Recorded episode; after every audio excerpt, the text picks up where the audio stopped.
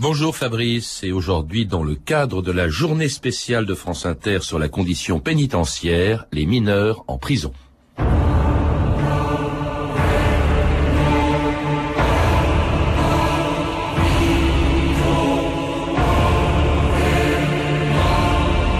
Celui qui ouvre une école faire d'une prison.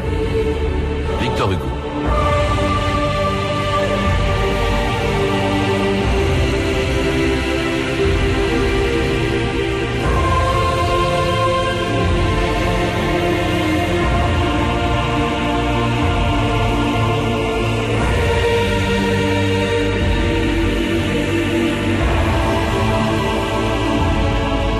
Ans d'histoire.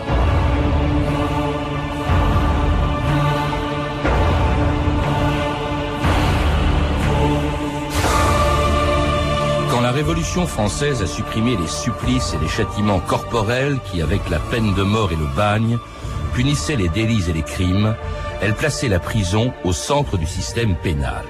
Jusqu'en 1791, elle n'avait servi qu'à mettre à l'écart tous ceux qui pouvaient menacer l'ordre social, mais elle n'était pas une peine en soi.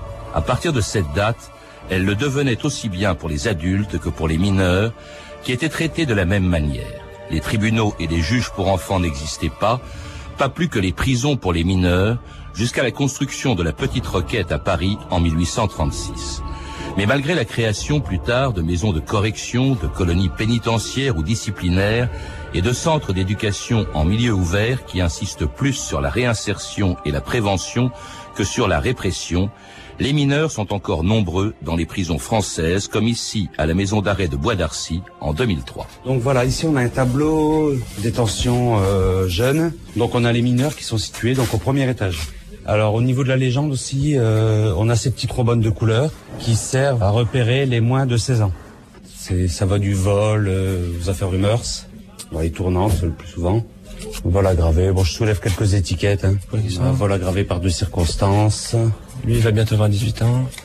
Extorsion commise avec une arme, vol en réunion, séquestration, viol en réunion, vol en bande organisée avec arme, assassinat, vol avec arme, séjour irrégulier, cession non autorisée de stupéfiants. Oui, ça c'est un des... Dealer Oui. Tentative d'assassinat. Et lui, il a 16 ans. Oui. Donc on voit qu'il y a quand même des affaires qui sont conséquentes là. Hein. Qu'il y a une majorité de procédures criminelles quand même, hein, pour des affaires graves.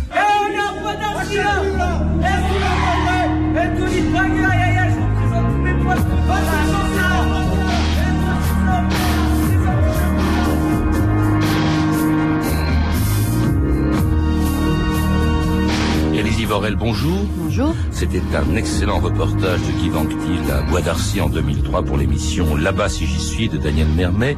Des mineurs en prison, c'est évidemment un sujet d'actualité euh, sur lequel, curieusement, rien n'a été écrit, en tout cas sur le XXe siècle, rien sinon votre thèse de doctorat en décembre dernier, et vous y rappelez l'évolution de la détention des mineurs et leurs conditions de vie dans les prisons au XXe siècle. À partir de quel âge on a entendu dans ce reportage, hein, euh, mais peut-on arriver, euh, peut-on faire de, un mineur peut-il faire de la prison? Peut-il se retrouver en prison?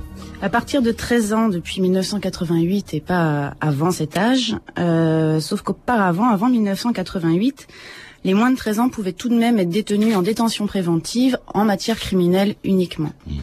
Alors ça, c'est depuis longtemps, hein, depuis que la prison est devenue une peine. Hein, euh, C'était pas le cas avant la Révolution euh, française. Là, c'est une peine. Euh, et la Révolution évoque justement cette notion de minorité hein, pénale. C'était 16 ans à l'époque de la Révolution. Est-ce que ça voulait dire qu'on ne pouvait pas aller en prison avant? Non, euh, les... auparavant les enfants allaient en prison ordinaire, celle avec les murs et les barreaux, euh, mais ils étaient mélangés aux adultes et ils n'avaient pas de traitement particulier, ils étaient mélangés aux majeurs. Oui, parce qu'il n'y avait pas, on, l'oublie aussi, il n'y avait pas de tribunaux pour enfants, il n'y avait pas de juges pour enfants, il n'y avait pas de prison euh, pour enfants. Ils sont exactement traités de la même manière quand ils vont en prison? Tout à fait. Hein. alors ils, vont en prison dans alors euh, euh, au milieu des adultes et là évidemment et on s'en rend compte très vite c'est tout à fait criminogène. Hein, ils en ressortent encore plus délinquants qu'ils n'avaient pu y entrer. nous sommes au 19e siècle, mais c'est vrai encore aujourd'hui d'ailleurs. Tout à fait. C'est à cette époque qu'est apparue l'expression l'école du vice et certainement à juste titre. Hmm. Alors donc ils sont ils sont traités de la même manière. Il y a une promiscuité qui est désastreuse. Et alors il y a des gens qui s'en préoccupent, qui se doutent bien que c'est l'école du vice, comme vous dites entre guillemets ce sont les philanthropes et eux vont militer justement pour séparer les adultes des enfants, euh, Élisie Vorel. Tout à fait. Avec la loi du 5 août 1850, ils vont concrétiser euh, ce, désir par, par la création des colonies pénitentiaires mmh. publiques, mais on y reviendra et puis alors de, la séparation dans des quartiers particuliers. Entre autres, il va y avoir les premiers effectivement quartiers pour euh, mineurs dans les maisons d'arrêt, qui sont les prisons qui accueillent le plus de, détenus. Et ils vont euh, également créer une prison spéciale pour les mineurs et militer à côté de ces institutions disciplinaires pour euh, un accompagnement de, de l'enfant en patronage. C'est l'ancêtre du milieu ouvert. Hmm.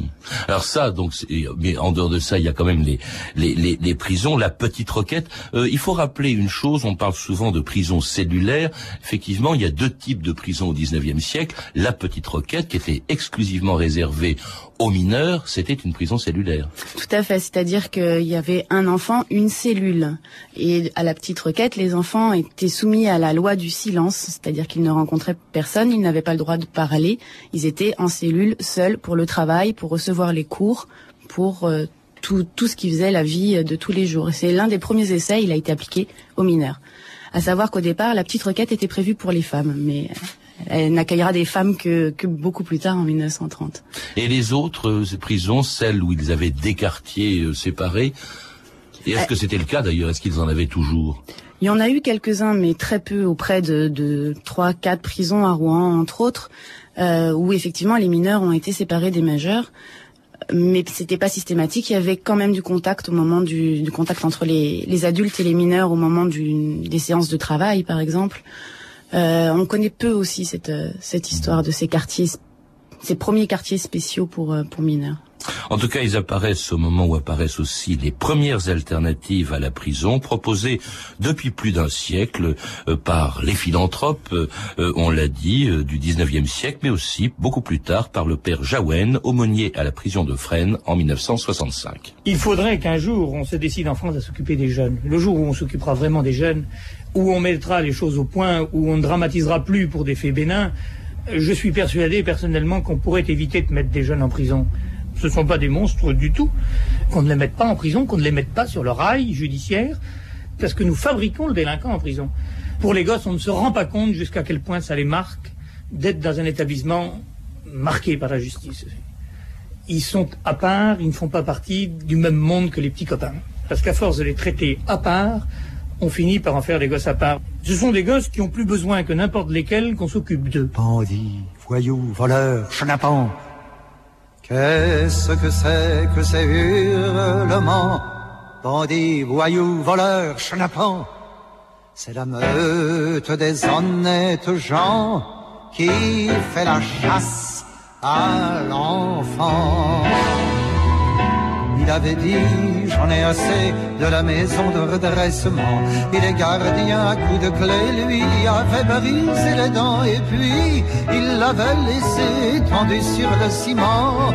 Bandit, voyou, voleur, schnappant, maintenant il s'est sauvé et comme une bête traquée il galope dans la nuit et tous galopent après lui. Les gendarmes, les touristes, les rentiers, les artistes, bandits, voyous, voleurs, chenapans, c'est la meute des honnêtes gens qui fait la chasse à l'enfant. Pour chasser l'enfant, pas besoin de permis, tous les braves gens s'y sont mis. Qu'est-ce qui nage dans la nuit? Quels sont ces éclairs, ces bruits? C'est un enfant qui s'enfuit, on tire sur lui à coup de fusil. Bandit, voyou, voleur, chenapan, tous ces messieurs sur le rivage. Sombre douille, vert de rage, bandit, voyou, voleur, chenapan, rejoindras-tu le continent? Mouloudji, La chasse à l'enfant, euh, une musique avec des paroles de Jacques Prévert en 1936. Jacques Prévert, je crois qu'il dénonçait la répression d'une révolte ou d'une mutinerie dans une maison d'éducation surveillée qui était assez célèbre. C'est Belle-Île, Élisée Vorel. Oui, tout à fait. Ces fameuses maisons de correction, terme, ceci dit en passant, qui n'est pas officiel mais officieux. Ce sont donc des colonies pénitentiaires. Celle de Belle-Île en mer était la colonie pénitentiaire maritime. Il y en avait aussi des agricoles ou des industriels. Et euh, les enfants de cette maison de correction se sont donc révoltés et la répression a été très importante et on a appelé les gens du village d'à côté euh, à chasser l'enfant avec une prime bien sûr euh, à la clé.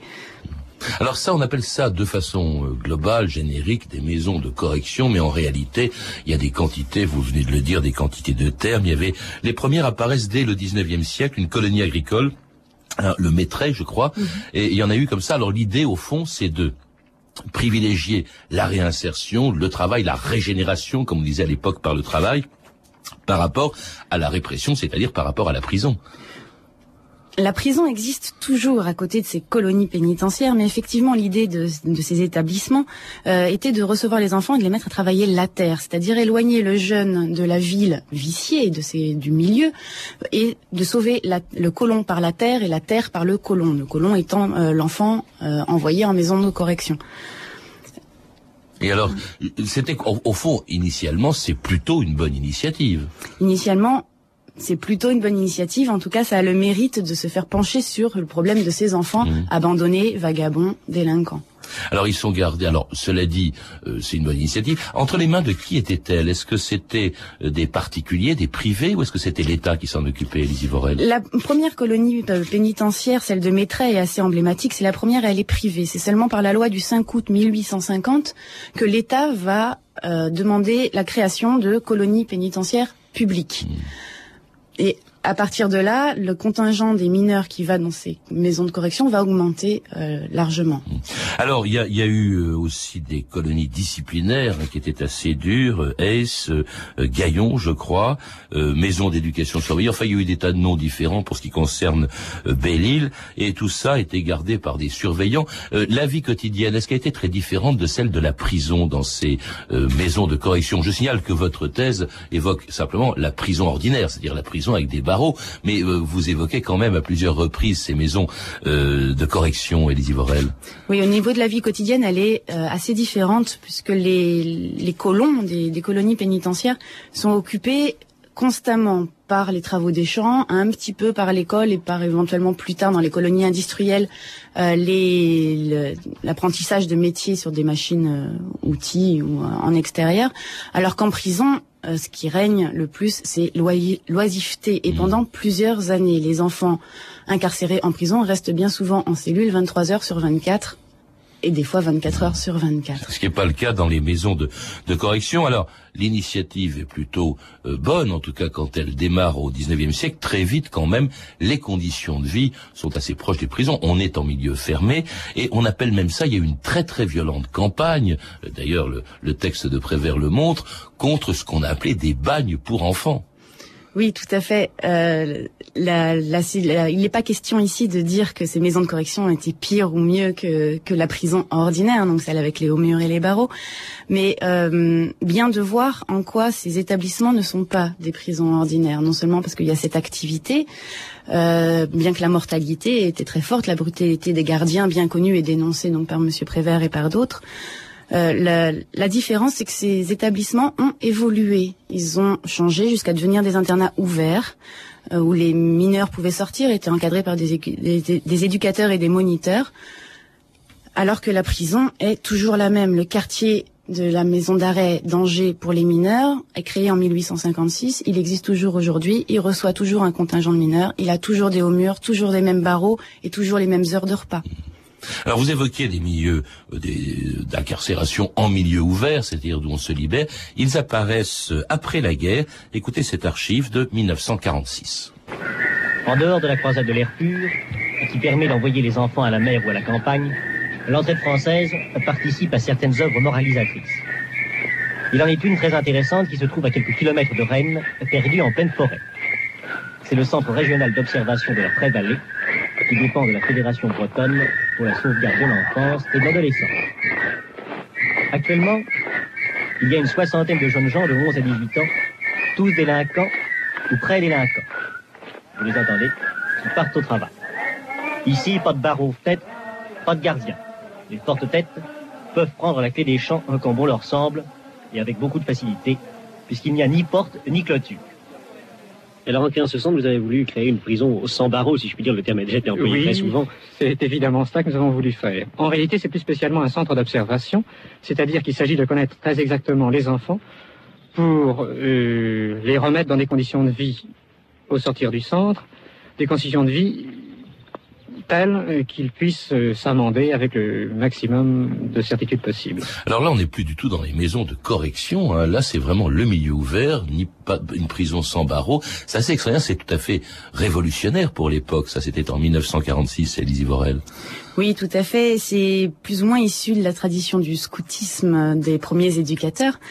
Euh, où la fugue fait aussi, la fugue donc possible, puisqu'il n'y a pas de mur et pas de barreaux, fait également partie du projet pédagogique, du projet de rééducation euh, des enfants de ce milieu ouvert. C'est aussi l'une peut-être des plus intéressantes euh, alternatives à l'incarcération. On arrête de penser us- exclusivement à enfermer pour euh, s'occuper de l'enfant à l'extérieur. Il s'agissait de quel type justement de de, délinquants d'enfants? C'était euh, ils étaient en préventive, enfin ils devaient passer devant un tribunal? Je rappelle une chose, c'est que le tribunal pour enfants a été créé entre temps. Il date de 1912. Il y a euh, là, c'est on, traite les enfants désormais différemment, y compris en amont de, de la prison ou, du, ou de la maison de correction. Mais est-ce qu'ils étaient, euh, euh, est-ce qu'il y avait des fugues par exemple dans ces milieux ouverts? Est-ce que été une expérience positive? Oui, naturellement, et ça le demeure. Euh, Ouais. Il y a eu des fugues, mais comme je disais, ça fait partie du, du, du projet, elle est normale, elle fait partie du processus de réintégration. Un jeune se révolte forcément contre l'institution. Euh, effectivement, au niveau des, des tribunaux pour enfants, des juges pour enfants, c'est institué par la loi de 1912, à savoir que ça se développe réellement, ça commence à exister réellement après-guerre, uniquement à la suite de l'ordonnance de 1945. Alors justement, vous évoquez cette ordonnance, on en parle beaucoup aujourd'hui, souvent pour la contester en disant que euh, elle a permis un laxisme qui expliquerait aujourd'hui la recrudescence de la violence des jeunes, mais plutôt que d'en parler abstraitement, rappelez-nous quand même pour l'essentiel le contenu de ces fameuses ordonnances hein, de, de 1945 qui modifient considérablement la façon dont on va traiter euh, les, mineurs en prison ou en tout cas euh, la façon dont on traite le problème de la délinquance des mineurs parce que justement la prison eh bien euh, ils vont pouvoir y échapper plus facilement. Oui, tout à fait. Au moins en théorie, l'ordonnance de 1945 du 2 février 1945 euh, dicte dans son article 2, bah, je vais je vais le citer, le tribunal pour enfants prononcera, suivant les cas, les mesures de protection, d'assistance, de surveillance, d'éducation ou de réforme qui sembleront appropriées. C'est-à-dire qu'il n'est pas question là a priori d'incarcération. Sauf que cet article rajoute il pourra cependant, lorsque les circonstances et la personnalité du délinquant lui paraîtront l'exiger, prononcer à l'égard du mineur âgé de plus de 13 ans une condamnation pénale. Donc le mineur peut encore être enfermé, mais ça- ça- cela doit rester une mesure exceptionnelle. Ça doit être rare et spécialement motivé par le juge pour enfants qui désire incarcérer mineur. Ça pour les mineurs de 13 à 18 ans, je crois, parce que euh, au fond, ils bénéficiaient tous, tous les mineurs de moins de 18 ans bénéficiaient d'une prévention euh, générale, d'une présomption pardon générale d'irresponsabilité, euh, avec dérogation, vous venez de le dire, pour les 13 à 18 ans, et avec euh, une irresponsabilité absolue, je crois, euh, avec, avant 13 ans. On privilégie là manifestement euh, la, euh, la prévention, euh, la rééducation par rapport à la répression. Oui, tout à fait. Euh, ce qui n'empêche pas qu'un certain nombre de mineurs vont continuer à être enfermés. Une des spécificités de l'ordonnance de 1945 est le nombre de si, de conditionnels. Si il y a de la place, si c'est possible. Et à partir de là, la lecture de ce texte peut se faire dans les deux sens. Soit vraiment privilégier les mesures éducatives et donc éviter l'enfermement des mineurs, soit euh, à l'inverse, pas à l'inverse, mais soit éventuellement euh, grâce à ces conditionnels qui, que possède l'ordonnance, permettre une incarcération. Ce qui fait qu'à partir de, de, la fin des années 50, par exemple, la détention des mineurs en prison ordinaire voit sa courbe croître de façon importante alors que les textes n'ont pas fondamentalement changé. On a une idée à peu près de combien de, de mineurs se trouvent en, en, en prison aujourd'hui? Actuellement, en France, euh, environ 1000 mineurs passent par la prison par an. À savoir qu'en Angleterre, il y en a environ 3500 et qu'en Allemagne, il y en a environ 400. Euh, et l'Allemagne n'est pas pourtant euh, connue comme plus criminogène ou plus dangereuse que la France ou que l'Angleterre. Et elle est plus peuplée que la France, donc proportionnellement, il y a moins de mineurs en prison en Allemagne qu'en France. En France, où ils sont détenus encore dans des conditions difficiles, comme pouvait le constater Guy Vanctil, toujours dans cet extrait de son reportage à Bois d'Arcy en 2003.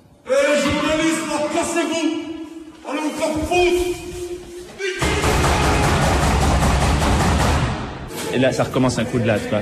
Hop, des coups, les autres se mettent en cercle, deux qui interviennent. Le nouveau venu montre qu'il n'a pas peur, coup de latte. Les autres se mettent sur le côté. Ils sont à deux contre un. Ce qui s'est passé dans la cour des mineurs, il y a eu un coup de chaud, apparemment.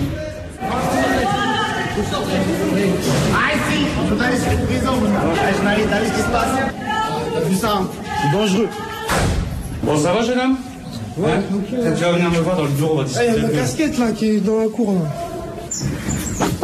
Ouais, explique-moi un petit peu qu'est-ce qu'il voulait là. Pourquoi vous êtes C'est un passé. Explique-moi quand même. Tu veux toujours garder ta petite, ta petite mentalité de délinquant là J'ai rien vu, j'ai rien entendu. Mais quand on descend avec un couteau, c'est qu'on a quelque chose à craindre. Hein C'est la jungle. C'est la jungle Non, c'est pas la jungle ici. Ici, c'est un établissement pénitentiaire. Et je suis là pour éviter justement que ce soit la jungle.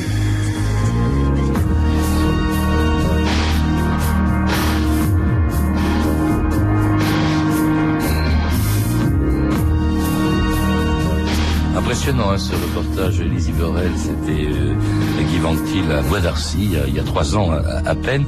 L'essentiel de votre thèse porte sur les conditions de détention des mineurs dans les prisons du XXe siècle. Est-ce que c'est la jungle, comme on vient de l'entendre, et dans la bouche euh, du mineur qui, qui comparaissait après la bagarre qu'on a entendue, aussi bien que dans celle d'ailleurs du surveillant qui l'interrogeait?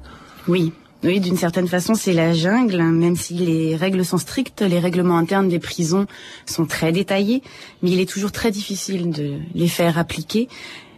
Et il suffit d'imaginer une quantité de jeunes garçons, puisque là on a parlé essentiellement des garçons.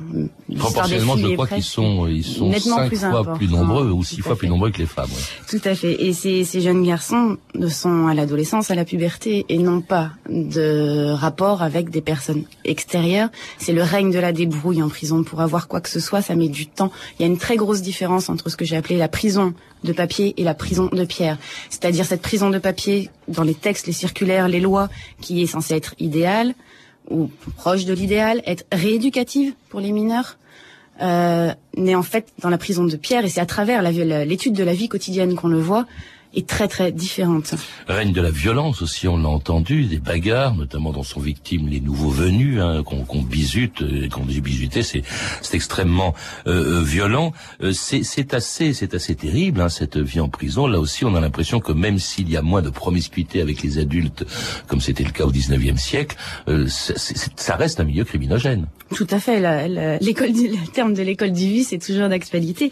Et les jeunes sont bien souvent entassés eux-mêmes dans des cellules de 12 mètres carrés. Ils sont à 3, 4, parfois 5, avec des paillasses qu'on sort le soir sur le lit. Et encore aujourd'hui. Hmm. Alors, euh, cela dit, encore aujourd'hui, peut-être plus que euh, plus encore aujourd'hui qu'hier, il y a eu un durcissement, euh, notamment avec euh, une loi de, de 2002 qui prévoyait la possibilité de placer en détention provisoire des mineurs de 13 à 16 ans, la reformulation du principe de responsabilité, qui n'est plus fondé sur l'âge, mais sur la capacité de discernement, on n'entend pas toujours ce mot, et un durcissement voulu par l'opinion publique et une partie de la classe politique, aussi bien avec Nicolas Sarkozy en 2006 que par son prédécesseur à l'intérieur, Jean-Pierre Chevènement en 1999, qui employait, pour parler de ces jeunes délinquants, une formule qui a eu du succès. La délinquance est de plus en plus le fait de mineurs. Tant qu'ils n'ont pas 16 ans, eh bien, euh, on en est réduit à des admonestations, à des travaux d'intérêt général. Et je pense que la réponse n'est pas à la hauteur de ce que sont euh, ces sauvageons. Euh, il faut pouvoir, je dirais, prendre ces jeunes et puis les mettre hors du quartier où ils sévissent. Je demande solennellement qu'on revoie l'ordonnance de 1945, qui n'est plus adaptée à la délinquance que nous connaissons aujourd'hui. Je demande également que toute la chaîne pénale dans son ensemble en finisse avec ce système hypocrite où sept fois sur dix les délinquants que vous interpellez sont aussitôt remis en liberté. On ne peut plus continuer ainsi.